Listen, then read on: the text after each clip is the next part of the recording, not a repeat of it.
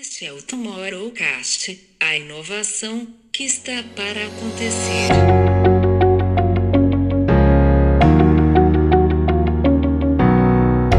Então, eu vejo muito, movimentos muito genuínos de democratização é, do acesso de artistas que, como você falou, estavam em regiões que normalmente é, não conseguiam chegar, porque artistas só aconteciam quando vinham para esse eixo em São Paulo.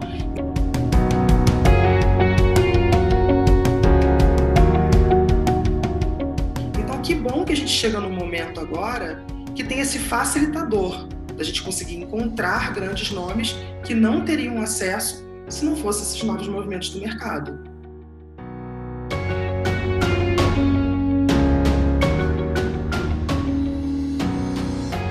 Olá, olá! Estamos de volta aqui com a nossa série mais do que especial sobre inovação e impacto. Hoje com uma convidada que a gente já está namorando para trazer há muito tempo. Eu sou suspeita para falar dela, então acho que eu vou até falar pouco, porque senão eu acabo puxando sardinha mesmo. Conheço Michelle há quase 15 anos.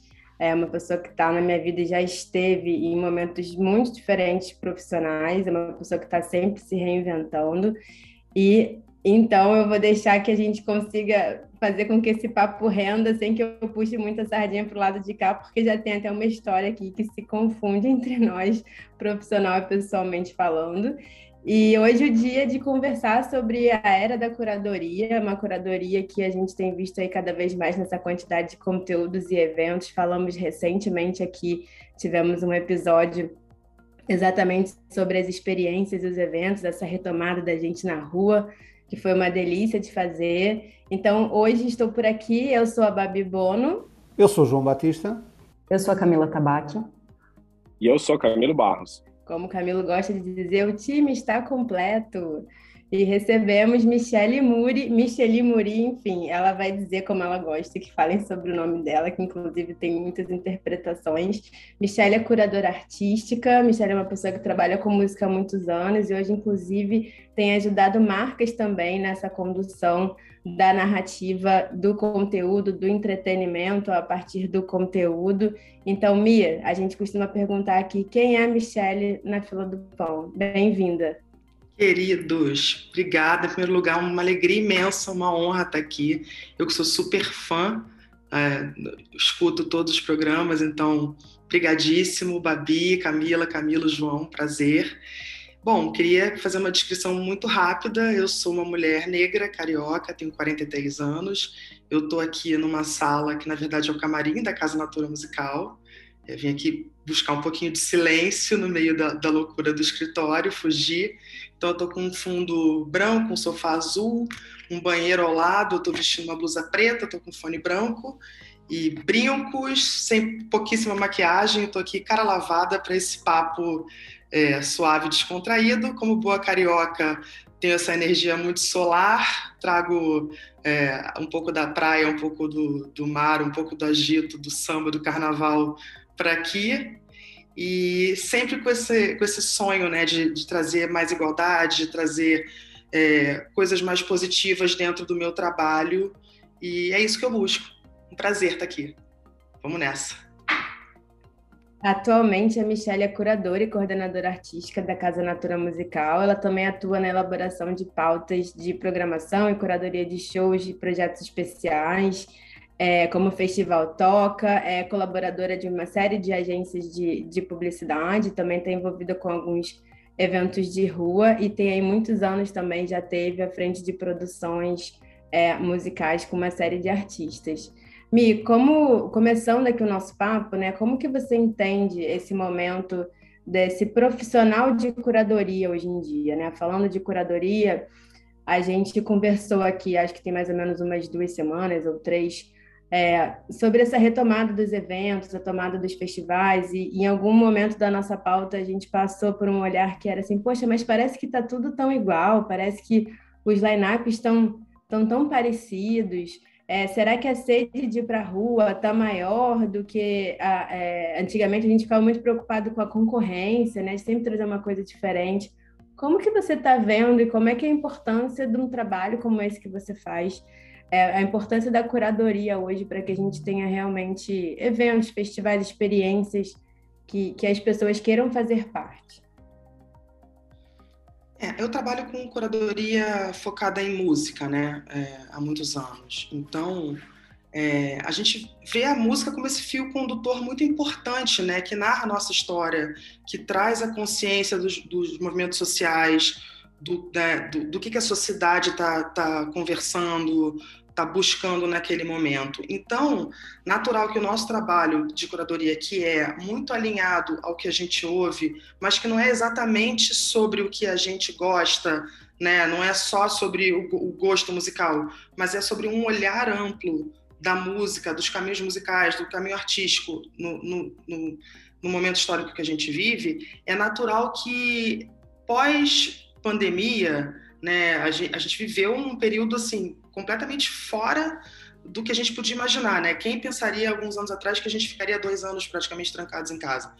Então, é, é natural a gente ver uma movimentação um pouco no início, é, é, com o avanço da, da, das vacinas, né, da vacinação, eufórica no primeiro momento, né? Houve uma euforia de da gente se conectar, da gente ir para a rua, da gente estar junto, é, congregando no, né, nos espaços, na rua e no, nos palcos mas agora, passado esse momento inicial e com né, as idas e vindas dessa pandemia, né, aumento de casos, é, recuo e tudo mais, a gente sente um mercado ainda preocupado, ainda entendendo os movimentos, ainda entendendo o momento. É, ao mesmo tempo que você vê muitos festivais acontecendo, muitas coisas borbulhando, fervilhando, a gente sente um, um pouco de retração de público, né?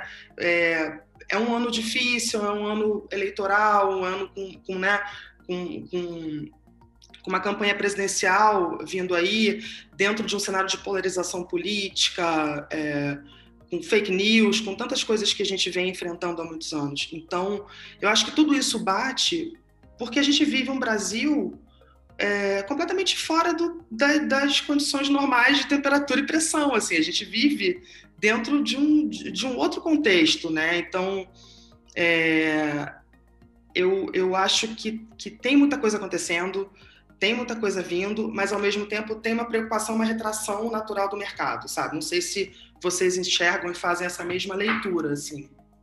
É, é, acho que é bem interessante a gente, é, a gente comentou isso até nesse papo aqui, é, as expectativas do mercado são outras, né? Pré-pandemia e agora o que a gente está vendo é que é, mudaram as expectativas durante esse período e agora a gente está tendo contato com um público que tem expectativas diferentes do que a gente estava acostumado.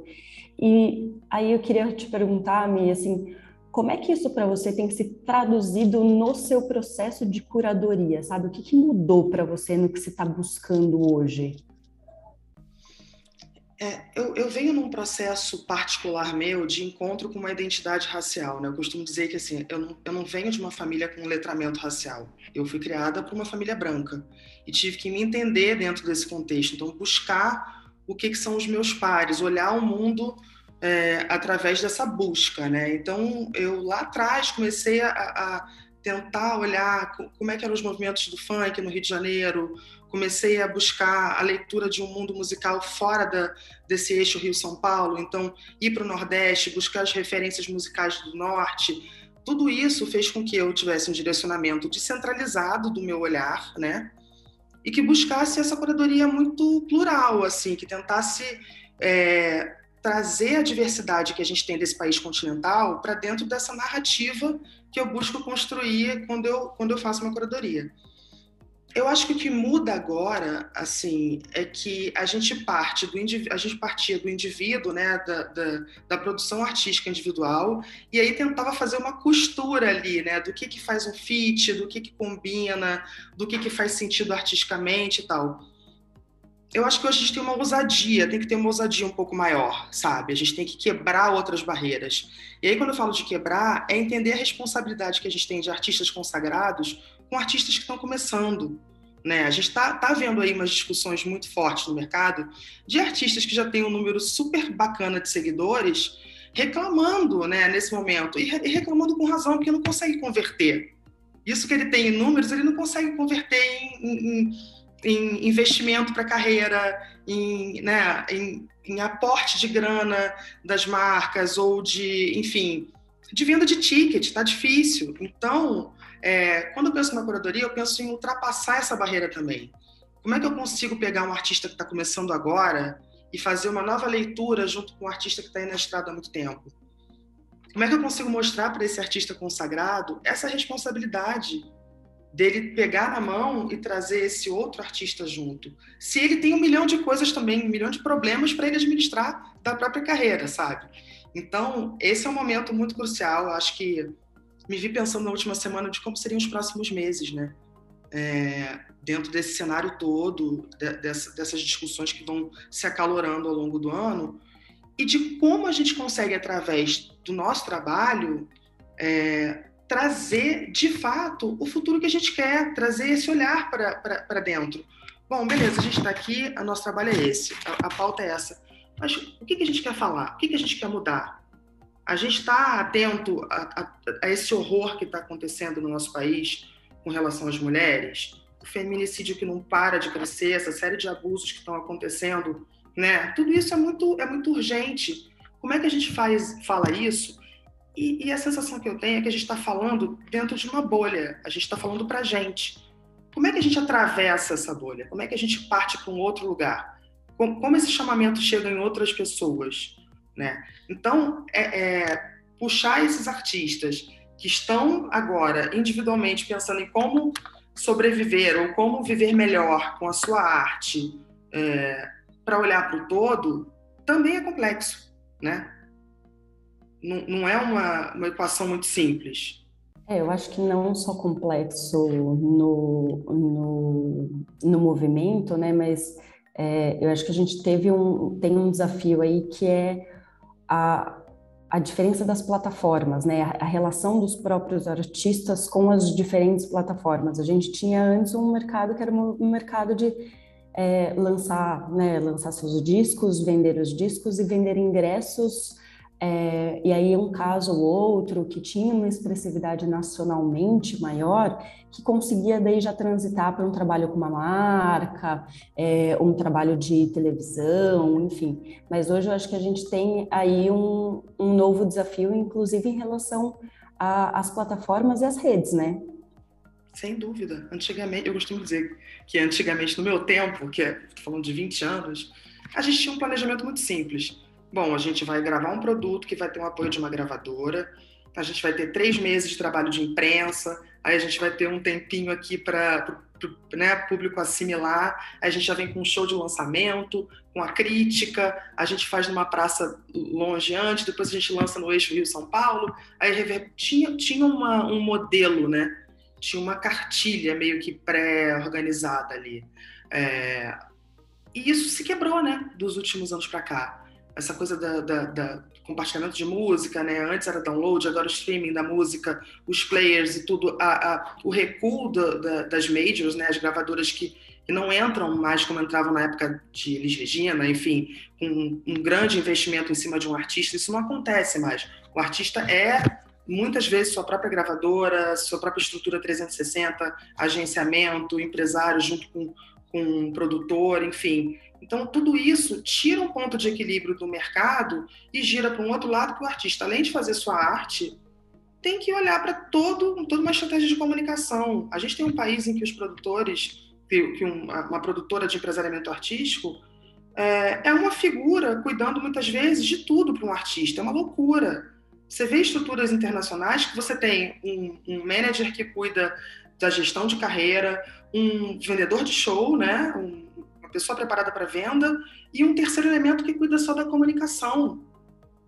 Aí você pensa, esse artista agora tem que compor, tem que pensar nos, no, em quem vai fazer o arranjo, tem que pensar no, nos fits, aí tem que pensar na, na, na narrativa que ele vai construir para colocar no TikTok, para de repente ter a oportunidade de bombar ali, lançar uma música que vai estourar e que aí ele vai, sabe?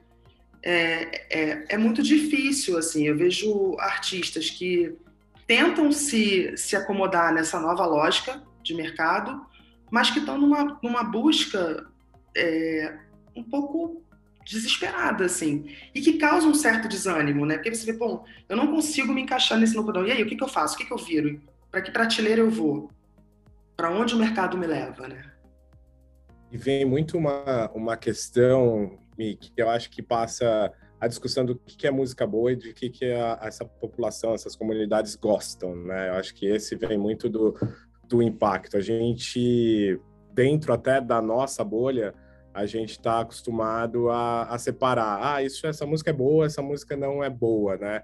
E hoje não é mais a gente que, que decide isso. Quem, é, o que vai cons ser consumido vem muito dessa, dessas comunidades em redes sociais, sobretudo, né? Esses artistas estão chegando, às vezes nem são artistas, mas de alguma forma eles explodiram ali na, nas redes e dessa e o quanto isso compromete ou auxilia o teu trabalho como curadora, porque você tem uma facilidade de chegar na borda que era difícil antes, de você não conseguia movimentos, por exemplo, do norte do país, a não ser que você fosse muito interessado, e a gente tem curadores super interessados nisso aqui no Brasil, felizmente, mas em linhas gerais a gente ficava muito no, nos eixos, né? A gente não conseguia muito ir para fora. E as redes trazem isso e com isso trazem movimentos que causam uma estranheza, talvez, na, no nosso consumo, e eu acho que o conceito de música boa se acaba, porque tudo é música, tudo é arte, e não cabe a nós mais decidir a qualificação disso. Por outro lado, você tem que botar essas pessoas num palco da sua casa, vender ingresso e tem um público que talvez te cobre essa qualificação. Quanto complicou e o quanto facilitou esse processo de gerir comunidades em redes sociais para o teu trabalho? Bom, eu acho que tudo é muito adaptável, né? Se, é, se por um lado é, tem esses estouros incontroláveis, eu acho que fica o que é bom. E o que é bom é o que te emociona, é o que te acessa as pessoas, né? Acho que isso é o que fica. Então eu vejo muito, movimentos muito genuínos de democratização é, do acesso de artistas que, como você falou, estavam em regiões que normalmente é, não conseguiam chegar, porque artistas só aconteciam quando vinham para esse eixo em São Paulo. Então, isso é muito bacana, né, de você ver um, um João Gomes, gente, um menino super jovem que estourou é, de uma maneira meteórica e de uma maneira muito assertiva, uma super voz, um super talento, e que traz ali o piseiro, que é esse porra, super movimento musical brasileiro que resgata as nossas origens regionais do forró. Então, olha que bacana a gente ter essa oportunidade. É, eu estava conversando outro dia com uma roda de amigos falando sobre isso. Participei do, do prêmio de uma grande emissora, que eu não vou citar o nome, e aí estávamos lá no desafio para entender quem era o artista do, do, do era o super, era o super júri, né? Isso eu posso falar. E aí, era um júri qualificado de profissionais do mercado discutindo se a gente ia dar o prêmio para. Posso estar tá, tá confundindo agora, mas eu acho que eram três categorias, mas acho que era o João, a Marina Senna e a Jussara Marçal. Gente, olha que incrível, eu quero isso, eu quero esse desafio, eu quero estar numa mesa aqui desafiada pensando sobre esses três discos, porque assim, é justo pensar no João, porque ele movimenta milhares de pessoas emocionando com aquela canção. É justo pensar na Marina Senna? Claro, é uma super cantora, super compositora, que vem com ativismo, com feminismo, com uma proposta aí mudando a cabeça de uma geração de mulheres. E é justíssimo pensar na Jussara Marçal, que trouxe, que provocou a gente, tirou a gente de vários lugares durante a pandemia, com o Delta Estácio Blues, um disco que ela lançou super forte, né? É uma mulher negra, uma mulher de 60 anos que está aí no mercado com um trabalho super consistente com Metametá, então que bom que a gente pode ser confrontado com isso, assim, né, na hora de votar, de escolher. Eu quero curadorias que me provoquem nesse lugar. Então, nesse sentido, eu fico muito confortável, porque, como eu disse no início, eu acho que o, o que se mantém é o que é bom, e o que é bom é o que vai tocar as pessoas. E atualmente a gente vê que, que né, os jovens, a, galera que está muito conectada com as redes, está muito preocupada no, no que, que aquele artista traz naquele discurso, qual o posicionamento, no que, que a gente vai falar, né? Então, isso é muito interessante, esse lugar é muito interessante para o contexto atual da música. é muito provocador. E, e é muito bom pensar que, mesmo nessa conjuntura louca né, que a gente está vivendo nos últimos anos, é, politicamente e, socioeconômico, é, nesse cenário socioeconômico, é, é muito bom saber que isso está crescendo nessa juventude também. É, eu, esses movimentos são muito interessantes, né? Eu, eu, já ia cometer um erro que a gente cometia lá no início do podcast e a gente ficou muito se, se disciplinando para isso. E eu ia falar, ontem eu assisti no programa do Bial, então já vou datar quando foi, mas a gente vê lá João Vaqueiro, que faz parte desse movimento e que dificilmente ia chegar, né? Se você pegar a história do João Vaqueiro e a gente voltar lá, até que virou filme e tudo, você pegar a história do Zezé de Camargo, a trajetória que eles precisaram vir para o eixo, vir para São Paulo, para poder de alguma forma estourar, e quantos artistas se perderam nessa estrada, do da onde é a origem até chegar naqui que tinha que ser o destino, né? E aí você vê essas coisas acontecendo nos seus lugares e não necessariamente eles precisando sair. Obviamente, a hora que a gente traz para consumo e, obviamente, a hora que a gente massifica, é necessário uh, que as coisas aconteçam também por aqui. Mas hoje esses movimentos vivem longe da gente e não precisam de estar aqui para acontecer. Pelo contrário, né? A Camila esses dias produziu um festival de piseiro, que era é, irreal isso acontecer há dois anos atrás. A gente não precisa nem falar de tanto tempo atrás, assim, para a gente poder olhar. E eu acho isso, assim, a minha pergunta foi muito mais uma provocação pela tua qualificação em curadoria, de que a gente tinha essa coisa de que música boa era aquilo que já está pronto e perfeito e, e, tocando muito bem produzido e tal. E agora a gente tem música de todo jeito, que nem por conta disso deixa de ser bom uh, ou tem ali o, o valor de, de consumo. Muito bom te ouvir, Mi, nesse ponto. Ai, que legal. É, eu acho que isso segue também uma máxima que eu, eu, que eu tenho batido muito, assim. A gente fala muito de inclusão, fala muito de diversidade, né? Nos palcos, nos, né, nos line-ups e tal. Mas até que ponto é, a gente não precisa conversar sobre isso tudo por trás, né? Na ficha técnica, o que está acontecendo, né? Da mesma maneira que eu bato isso é, nas fichas dos artistas, dos festivais, é, dos equipamentos culturais, das casas, é, é isso que as marcas precisam entender, as estruturas precisam entender isso. Se a gente não, não incluir de fato é, na origem, na entrada, no, no, no, no, todo, a gente não avança, porque a gente não tem, não tem os novos olhares, não tem diferentes visões de mundo, né? Então, antigamente, só acessava o grande público quem tinha potencial, quem tinha dinheiro para investir num bom trabalho, num trabalho artístico de qualidade, né? Então, é, beleza, então, se a gente for comparar, a gente tem Tom Jobim e tem Dominguinhos, né? Dois gênios. Olha o, o acesso que cada um teve, né, para chegar, para conquistar seus espaços, e tantos outros. Então, que bom que a gente chega no momento agora que tem esse facilitador da gente conseguir encontrar grandes nomes que não teriam acesso se não fossem esses novos movimentos do mercado se não fosse a entrada desses players, se não fosse essa movimentação que faz com que as pessoas consigam conhecer.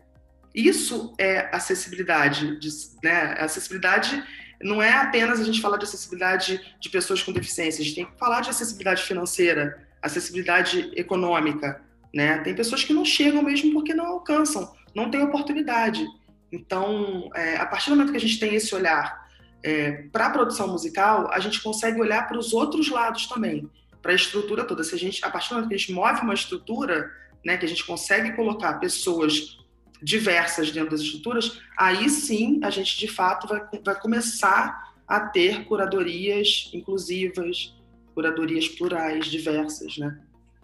É, eu queria falar de um assunto que talvez seja um pouco polêmico, e aí, se, se você não quiser falar também, é tudo certo, mas assim, este grande papel do TikTok e, enfim, plataformas né, é, de vídeos curtos que, que a gente tem tido aí, porque eu acho que eles entram muito até nisso que você estava falando de acesso. Eu acho que elas, querendo ou não, é, têm um papel de trazer e dar voz para artistas que a gente não olharia, ou músicas regionais, ou artistas pequenos, é, pessoas que estão às vezes começando, que a gente não nunca teria é, olhado antes. É, mas, né, e tem todas as outras é, questões que aí muitos artistas vêm é, colocando aí, que é o problema de, da, das exigências, muitas vezes, de que sejam produzidos conteúdos, é, né, músicas ali pensadas é, para bombar, para realmente reverberar nessas plataformas, pelo alcance que elas geram. E aí eu queria ver o, a sua análise desse, desse cenário é, conflitante. Eu acho assim, a gente já atravessou momentos é, diversos, né, é, com relação à produção. Antigamente tinha as questões de músicas de novela. Tinham artistas que precisavam é, produzir determinadas músicas encomendadas para tocar numa novela, para bombar. A gente não está falando de muito tempo não, tá, gente? Foi logo ali.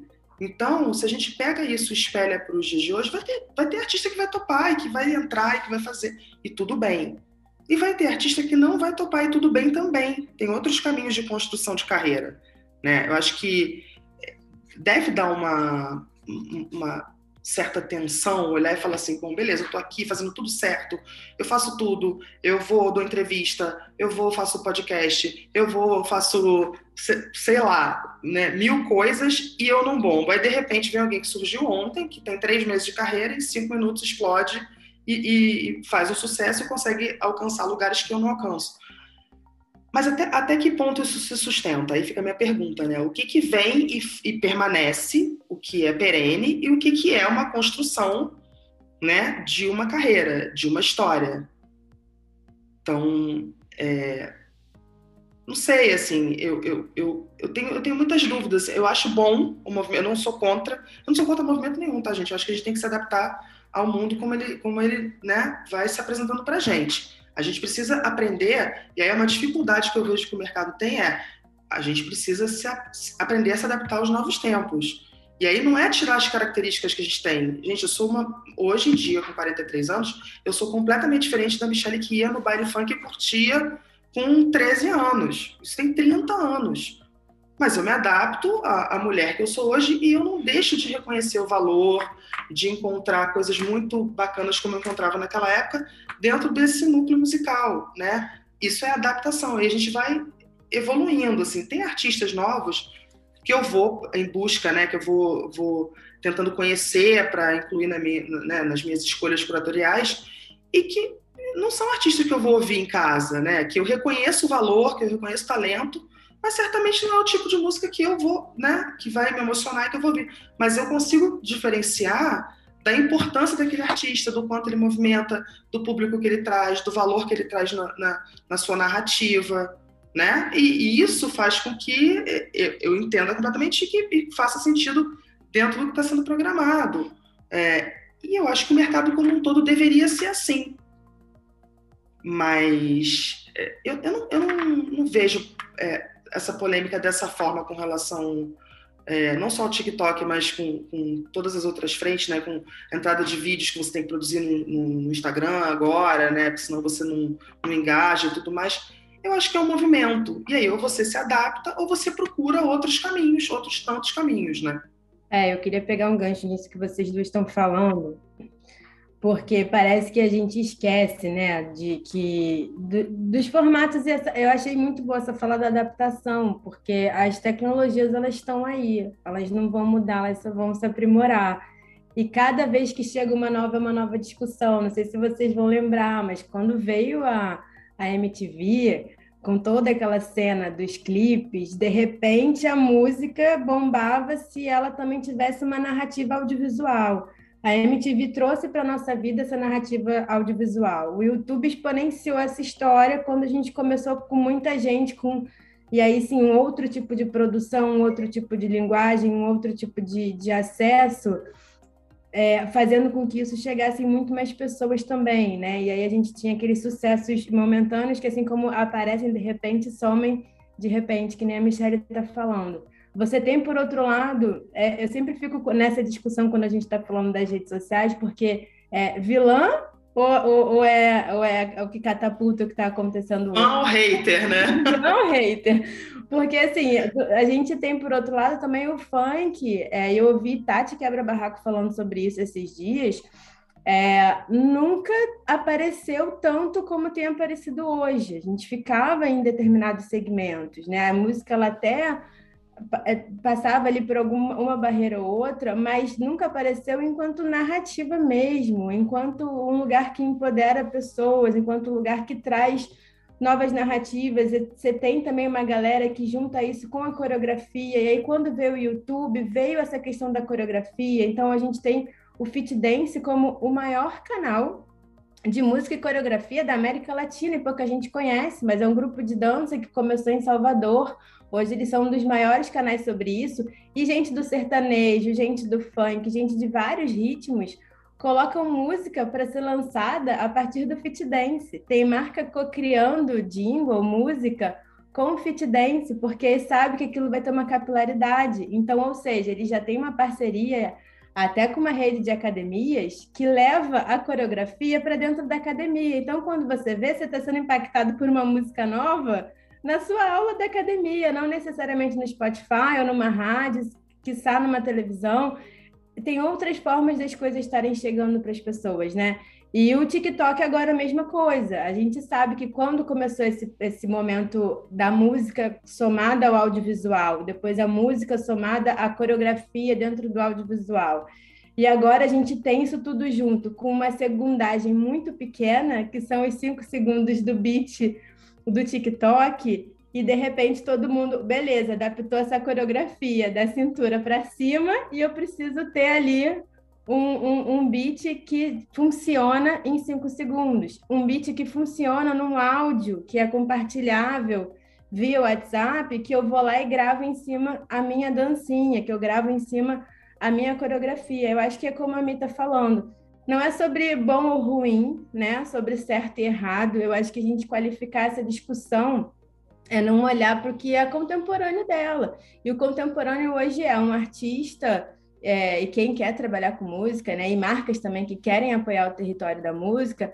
Não é só música pela música, é que conversa essa música vai gerar, né? Um conteúdo, quando ele está numa rede social, ele está provocando uma conversa. Logo, um conteúdo de um artista também a gente entende que parece que é, dá muito mais trabalho para o artista porque ele precisa de uma presença ativa nos canais, ele precisa estar conversando com o seu público, ele tem que estar com uma escuta muito mais aberta a esse público, entender dessas ferramentas, ter uma equipe né, que ajude a estruturar tanto quanto a parte dele da comunicação e desse olhar para esses novos conteúdos, do que talvez um, um repertório muito precioso uma gravação de estúdio, tudo bem, mas como que isso se dá?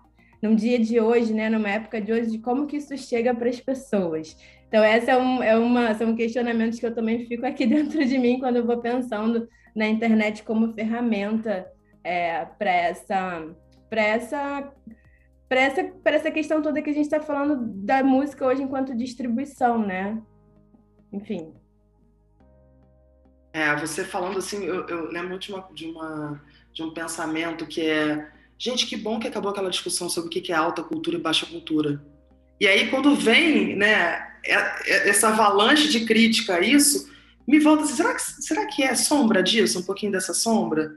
Galera, não, não tem essa, sabe? É, eu, eu fico pensando assim que, além disso, esses movimentos que você trouxe aí da dança, por exemplo, você vê aquela, aquela turma, a Aline Maia, a Ju Juliette, os Cria, né? Tem tanto, tanto movimento passinho que está fazendo um trabalho lindo de resgate, resgate de uma cultura do funk que está lá há 20 anos militando no espaço e que agora tem uma nova geração que precisa ver, ó, galera, tem a Anitta aqui, mas tem muita gente que estava lá atrás fazendo isso aqui para chegar aonde a gente está chegando agora. Então, essa galera, essa menina Aline Maia é maravilhosa, que ela faz releitura de funk, funks dos anos 2000. Né? Ela faz umas danças, assim, umas coisas rápidas. Incrível o trabalho dela. Sou super fã, fico esperando para ver quando ela vai lançar, porque é isso, assim, a gente, se a gente está querendo projetar, a gente vive pensando em como a gente projeta os futuros, mas a gente não pode abandonar tudo que foi feito, a gente não pode deixar de reverenciar tudo que foi construído, né? Tudo que veio antes, os nossos griots, né?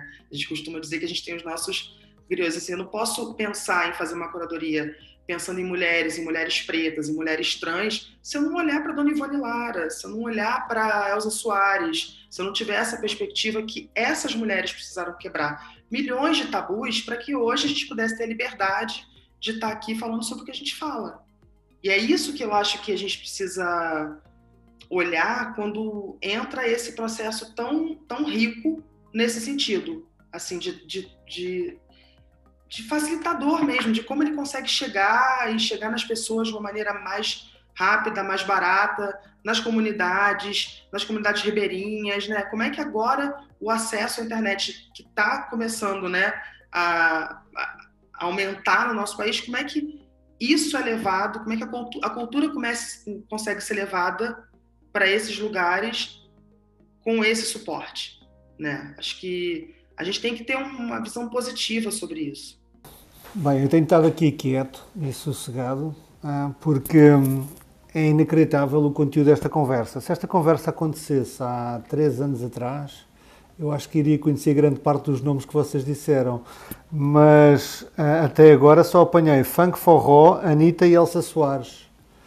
E isso acho que é muito engraçado, porque diz muito do estado e hum, de que está a cultura e o entretenimento musical uh, e a capilaridade exatamente que a tecnologia ia, vai trazer. Ou seja, eu, eu, acredito que existe aqui uma democratização tecnológica que permite aos artistas uh, chegarem de uma forma uh, quase instantânea não é? e talentosa aos públicos que, que, que eles querem, que, e nomeadamente com quem eles querem uh, se associar e, estar, e, e, levar a sua mensagem. Uh, coisa que antigamente não acontecia desta forma, ou seja, vocês, uh, se nós olharmos para trás, eu teria, eu teria de me associar a um grande artista ou uma grande marca, não era? Que já estaria associado a uma grande marca, para de alguma forma ganhar tração e visibilidade um, e, portanto, também conspurcar também um pouco a minha audiência para ter alguma projeção. Isto, no fundo, vivemos tempos inacreditáveis, quer dizer, deixamos, passamos de uma corrida para o sucesso, eh, que no fundo era uma compra de audiência, para, se calhar, há artistas que vivem bem com 10 mil seguidores, não é? E, portanto, trabalham com aquilo. E antigamente também os houve, também houve artistas que nunca quiseram os palcos e achavam que eram muito de nicho e trabalhavam os seus nichos e depois até acabavam mais tarde uh, por ter uma, uma projeção inacreditável, exatamente pelo seu trabalho incrível. Mas pronto, acontecia espontaneamente, não procuravam essa fama. Nem todos querem ser globais, nem todos querem ser uma Anitta. Um, e isso, no fundo, hoje temos a tecnologia e aí temos a capacidade de capitalizar e de viabilizar que estes artistas existem, precisamente pela de democracia que a própria tecnologia nos permite. Uh, isto é, uma, isto é uma, uma oportunidade gigante para as marcas, não é, uh, Michel? Um, porque eu sinto um pouco no meio disto que, até batendo outra vez no, no, nos mesmos do costume, até porque as redes sociais, uh, de alguma forma, aceleraram aqui o processo e, e, e disseram às marcas que podiam investir em pessoas que tinham uma série de seguidores e que vendiam likes Uh, mas no fundo uh, a Pepsi já fazia isto com o Michael Jackson há não sei quantos anos, não era? Uh, foram, eles investiram num ator para se apropriar de uma marca e ser assim muito mais fácil avançar anos-luz na construção da marca porque aquele cantor, aquele músico, aquele artista que estava ali transportava uma série de valores que depois, mais tarde, uh, poderiam um, associar-se à marca. E, portanto, eu acho que o jogo mudou e as marcas um, têm aqui uma oportunidade única porque, para já, estão um, de, de, um para um, estão de igual para igual, sem middle management. as editoras fizeram uh, o seu trabalho e tiveram a sua importância na história, mas estão a perder algum protagonismo. Uh, e estão-se a tentar reinventar, algumas já o conseguiram, mas uh, a grande parte delas ainda está uh, a tentar reinventar-se. mas a, como é que as marcas, Michel, podem um, de alguma forma apanhar este comboio, este trem e entrar aqui nesta discussão e ajudar a promover esta riqueza cultural? Sem dúvida, eu, eu, eu sempre falo isso, assim, que a música, ela é é a forma mais rápida de você atingir um discurso. Em três, de três a cinco minutos, normalmente, você consegue ali, numa música, numa canção, passar uma mensagem, fazer com que as pessoas se emocionem, reflitam, reverberem, levem aquilo tudo ali dentro através de uma música, né? Então, não à toa, né, é a música que faz essa leitura de mundo que a gente tem, que provoca as pessoas e que, e que faz com que a gente consiga imaginar realmente esse, esse, esses futuros, né? Possíveis que a gente quer. E aí, como é que a marca se apropria disso, né? Porque é a forma realmente mais fácil de se conectar. Só que eu acho que as marcas precisam entender essa responsabilidade que elas têm é, com todo o ecossistema da música, né? Então, ter um olhar mesmo para através, através de, de, de, desse investimento que ela tem num artista ou num determinado headliner que ela queira trazer, como né, a figura que vai construir, o que, que ela vai atravessar? Aonde ela vai chegar dentro dessa pirâmide toda? Assim? Como é que ela consegue? Você, não adianta você pensar num artista se você não tiver as estruturas funcionando. Então, beleza, os festivais estão aí bombando, mas como é que estão as casas? Será que as casas estão se beneficiando nesse momento do tanto de festival, do tanto de iniciativa que está acontecendo no meio da música? Será que não vale ter um olhar? Porque, beleza, tem isso tudo agora acontecendo ah, aconteceu, os festivais foram bem, de repente não tem uma análise, não vamos continuar no próximo ano. Aí no ano seguinte, quem está lá para apoiar a cultura? Quem está lá como, como palco para segurar toda a produção de música ao longo do próximo ano? Né? São os espaços, são os equipamentos culturais, são as casas de shows, né? Então, eu acho que vale um pouco disso, assim, de entender como é que está o funcionamento de todo o ecossistema. Estou puxando para esse lado porque Atualmente, eu estou coordenadora artística de, de, um equipamento cultural em São Paulo, que é a Casa Natura Musical, que leva o naming de uma marca que é muito presente, uma marca que está aí atuando há mais de 15 anos, né? se não me engano, são 17 anos, com o edital Natura Musical, um edital que todo mundo se inscreve, é, que, que, passa por um crivo de uma curadoria escolhida pela Natura, né, de curadores do Brasil inteiro, uma curadoria muito diversa. Eu, inclusive, fiz parte em 2019, foi uma experiência incrível, quase que uma pós-graduação, assim, de tantos projetos. Daí em diante eu comecei a me aventurar cada vez mais e sempre querendo é, participar de bancas, né, de, de como parecerista de projetos. Está sendo uma nova experiência na minha vida. Então, assim, a Natura deu um suporte para essa estrutura que é essa casa, pra, inclusive para que a gente conseguisse sobreviver a essa pandemia nesses últimos dois anos. Então, olha só a importância. Se não tem esse suporte, não tem um palco. Se não tem um palco, quando os artistas voltam, eles tocam aonde? Ah, beleza, tem um boom dos festivais, mas e, e ao longo do ano, né?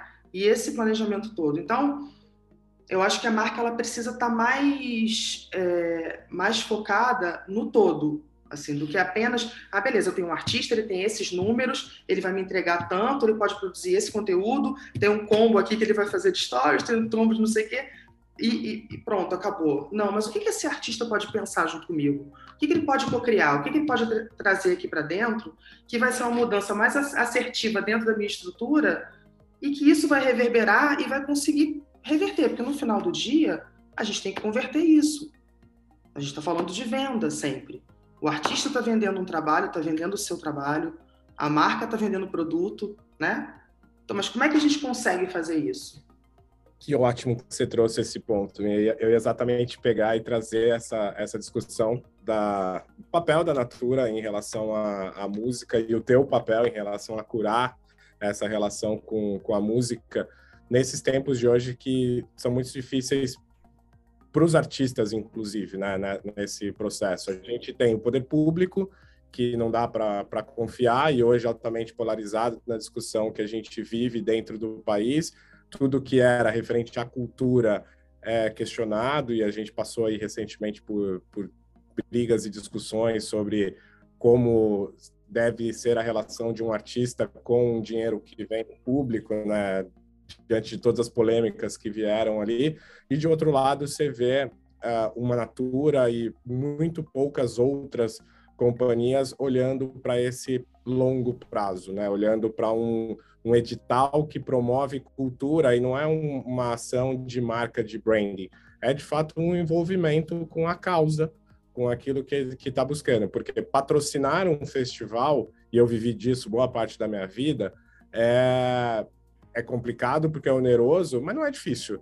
Né? É marca estampando e pronto. Mas o que, que você trouxe daquilo? O que, que aquilo ali tem a ver com você em relação de, de construção mesmo? Quando a gente fala da Natura, neste caso do edital da Casa Natura, de ter o palco e que a gente sabe que ele transcende ao palco da, da Casa Natura, e a gente olha do outro lado o que deveria ser o papel do poder público em fomentar a cultura está sendo destruído por conta de uma polarização política, como é que é isso, essa relação? Como é que entra essa, esse momento que a gente vive de dualidade política e de idealismos diferentes e tal, quando você vai curar um conteúdo que tem uma marca que ao final ela é responsável por aqueles artistas que ela vai colocar no palco, lembrando que o artista ele é narrativa. Ele vai fa falar o que ele quer falar porque ele tem o direito de falar e a marca não tem como controlar isso. Como é que é isso hoje para você? Então, Camilo, é... a Casa Natural Musical é um equipamento cultural patrocinado. E as pessoas muitas vezes acabam enxergando a gente como um parte da marca. Olha que, olha que incrível, né? Olha quão, quão assertivo foi esse projeto. É um espaço que tem três sócios, a Vanessa da Mata, que é uma artista, uma das sócias, tem mais dois é, sócios que são do, do, do, do meio já, o, o, Edgar Radesca, que tem o Bourbon, que é uma casa de jazz e blues aqui em São Paulo, e o Paulo Rosa, que tem o Canto da Ema, né? Então, é, a Natura, ela vem muito alinhada ao que a gente já os sócios e a gente, direção e a casa, o que a gente já pensava como um palco completamente aberto, plural, para todos os movimentos, ritmos, para todos os gêneros musicais. Acho que isso é, é uma premissa inicial. É, mas eu vejo uma relação de muita, de muita parceria da marca, sabe? Um olhar muito bacana de entender o espaço, de trazer oportunidades. É, não só com a gente como patrocinado, mas com todos os patrocinados do edital. Eu vejo quantas ações que são promovidas ali, como tem um olhar é, longevo, pensando no que, que aquele artista que é contemplado com uma verba de patrocínio naquele ano pode construir dali para frente. Né? Não só com aquela, ah, toma aqui essa verba, faz o que você quiser, me entrega isso aqui, é, você tem essas contrapartidas para me entregar. Não, tem um acompanhamento, tem um time específico que cuida só dos projetos, né? E que elas ficam pensando em possibilidades do, dentro do mercado para trazer esses artistas, para poder potencializar esses lançamentos e tudo mais. Então, é isso que eu, que eu acho que é, que é primordial no, no, movimento, assim. É você ter uma perspectiva de que você vai investir, que você vai investir no mínimo por três anos, cinco anos, para que aquilo ali comece a endereçar, comece a fazer sentido, comece, as pessoas comecem a entender o que, você está querendo dizer com aquilo, né? O investimento médio e longo prazo. Senão, é aquilo, você não, você não cria uma relação, você não tem uma entrega para a sociedade, você não deixa um legado, né? Então, isso é muito importante. Quando você vê ações perenes assim, que bom que elas estão acontecendo, porque é isso que vai sustentar todo esse mercado, né? Inclusive na pandemia que vocês ficaram sem shows, é, se não fosse realmente um conhecimento do território por onde a marca quer circular, teria sido bem difícil manter. E aí vocês viraram todo o que seria uma plataforma de shows para uma plataforma de conteúdo, de conversa, né? Colocando esses artistas é, numa narrativa. E quando você olha para um trabalho que é feito ali, é claro que quando a marca abraça isso, a gente está falando de uma construção de território de marca, de narrativa de marca. A gente conhece a Casa Natura hoje em São Paulo, você sabe que você vai ver ali alguém que está é, despontando, você vai ver talvez um mix de um show que você não vai ver em outro lugar, você sabe que você tem uma cena contemporânea também de música que se soma com uma cena de, de uma música que já está aí há muito tempo, tem, um, tem uma narrativa, né, que a marca abraça, quando ela também abraça um determinado lugar que tem uma curadoria como essa, que provoca conversas como essa. E essa é uma grande dificuldade, eu que já tive do outro lado da mesa sendo marca e querendo fazer música, né, querendo fazer lançamento, por exemplo, de carro no meio de um festival, juntando, sei lá, Duda Beat com Erasmo Carlos. E eu lembro qual, quão difícil e Silva. É, e Silva Eu lembro quão difícil foi para mim, é, para eu conseguir é, mostrar dentro da empresa o resultado que aquilo gerar, poderia gerar, né? E onde aquilo iria posicionar aquele determinado produto. É, e era exatamente sobre essa discussão, porque eu acho que muita gente tem o olhar, quando vai olhar para esse território da música, como sendo algo difícil de entrar e que precisa gastar muito dinheiro. E não é sobre isso, é sobre construção de comunidade. O Google tem um estudo maravilhoso, o YouTube principalmente, as pessoas ouvem música pelo YouTube, sobre, sobre como que você investir em música, na verdade, é você fincar o pé na comunidade que a sua marca quer conversar, no território que a sua marca quer estar. Se tem um lugar onde as pessoas estão extremamente engajadas, e como você disse, são três, quatro minutos que eu passei uma mensagem completa que te provocou em algum lugar. Quanto tempo, às vezes, a marca não perde? Quantos rios de dinheiro né, são gastos tentando fazer exatamente isso, passar uma mensagem que todo mundo entenda rápido, fácil, que conecte e que emocione as pessoas.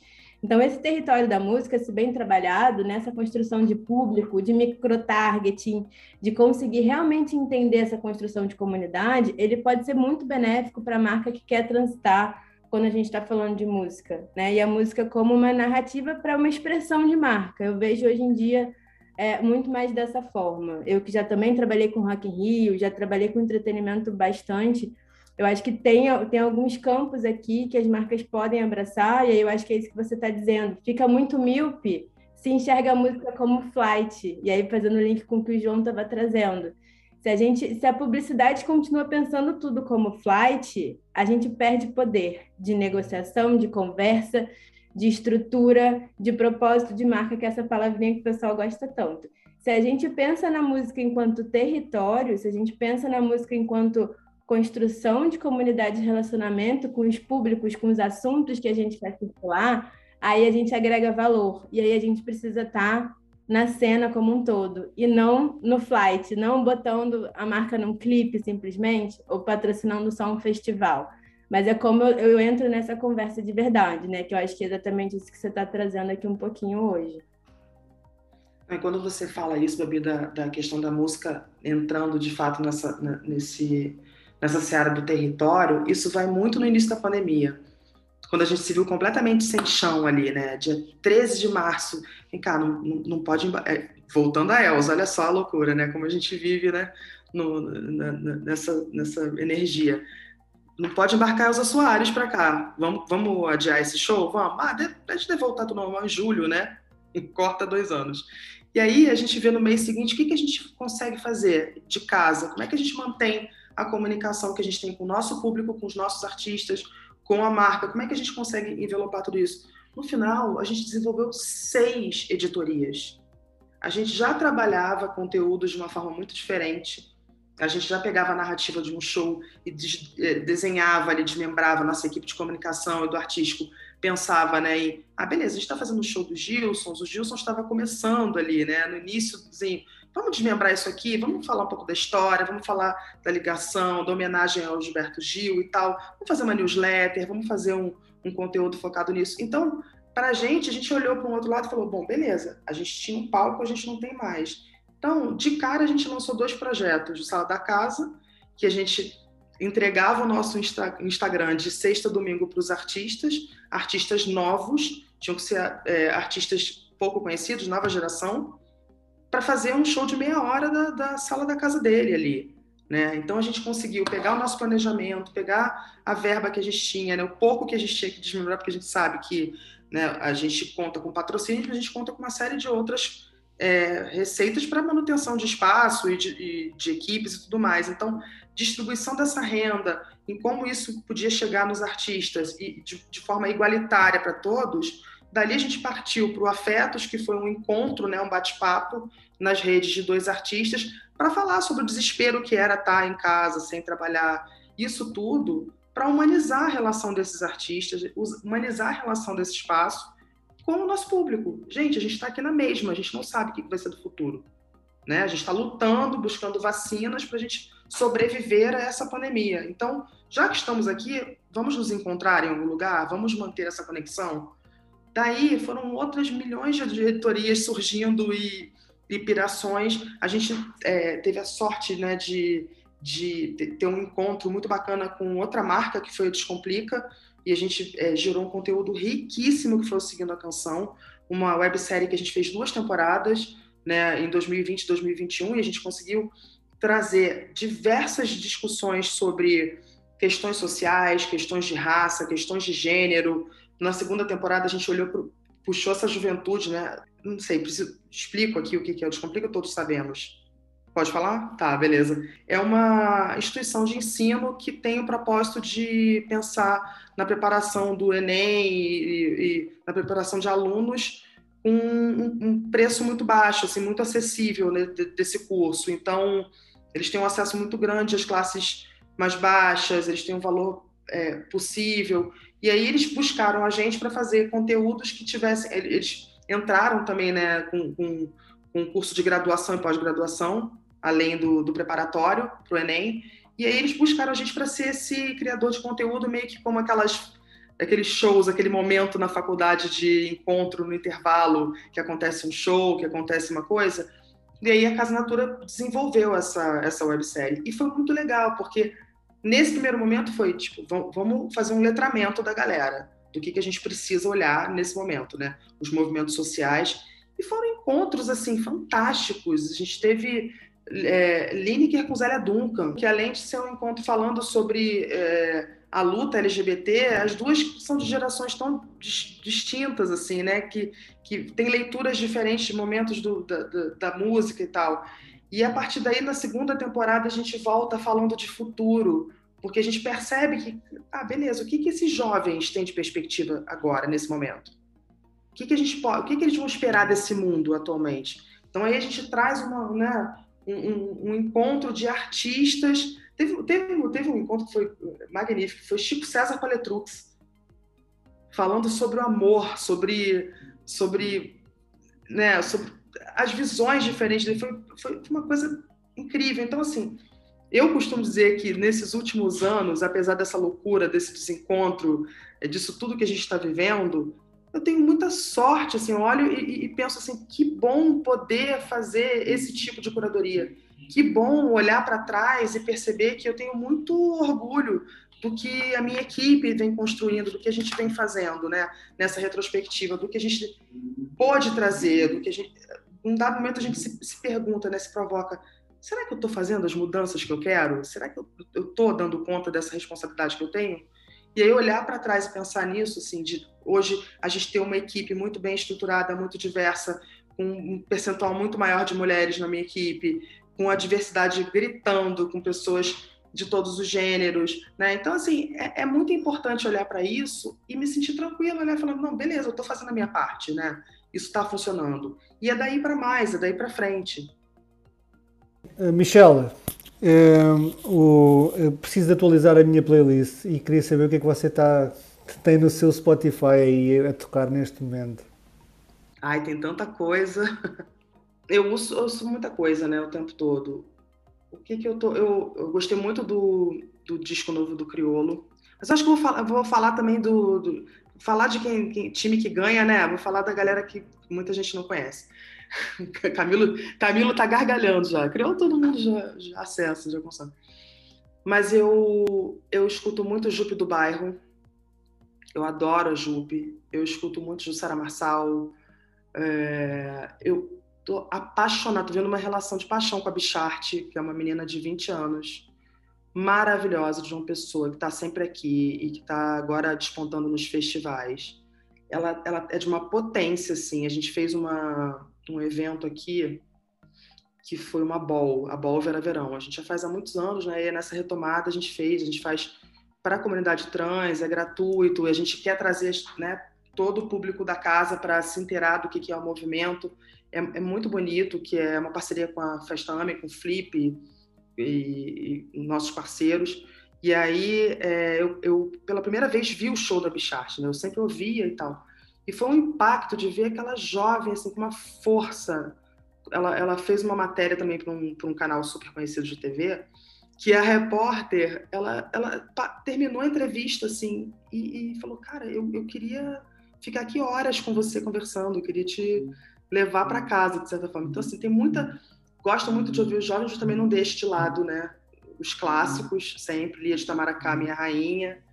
Enfim, eu, eu, não posso ficar falando muito, senão eu causo ciúmes, né, nos artistas. Não, daqui a pouco meu, as pessoas vão sair daqui e vão começar, poxa, não falou de mim, e aí... Não falou meu nome e tudo. Tipo um coração de mãe, gente, tem para todos. Ah, mas que ótimo. Aí, ó, ouvinte do Tomorrowcast, vocês acabaram de ter uma curadoria gratuita e amorosa aqui da Michelle, trazendo vários nomes aí para vocês seguirem.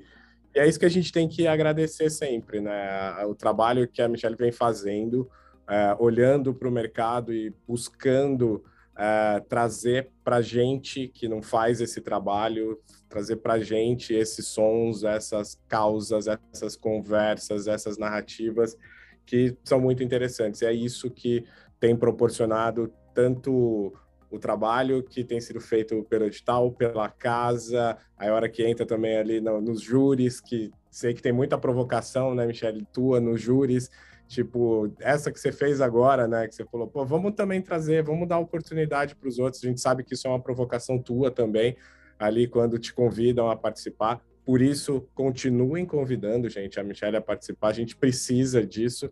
Então, eu queria fazer aqui um reconhecimento ao teu trabalho até aqui e que daqui para frente ele seja cada vez mais iluminado, porque a gente precisa muito disso. Obrigado pelo seu tempo aqui com, com a gente. É, acho que a gente pode seguir horas e horas e horas de conversa em off aqui, a hora que a gente estava passando as instruções, eu falei, vamos sentar numa mesa de bar e que seja o bar que você mais goste e a gente siga nessa, nessa conversa. E é assim que é, né? A gente está aqui há uma hora conversando sobre algo que não só encanta muita gente, mas que é necessário. Música é necessário para transformar o mundo e você tem feito um papel aí super relevante, qual a gente agradece bastante. Nossa, eu que agradeço, que hora rápida, passou muito rápido. Vamos, o bar tem que ser, obviamente, é, perto de um palco, né? Porque a gente aí tem um show e tem o nosso palco. E estou muito feliz, gente. Obrigada demais e contem sempre comigo. Um prazer abrir essas conversas, essas discussões. E já estou aqui com passagem de som, né? Já dá para ouvir, né? Já está vazando.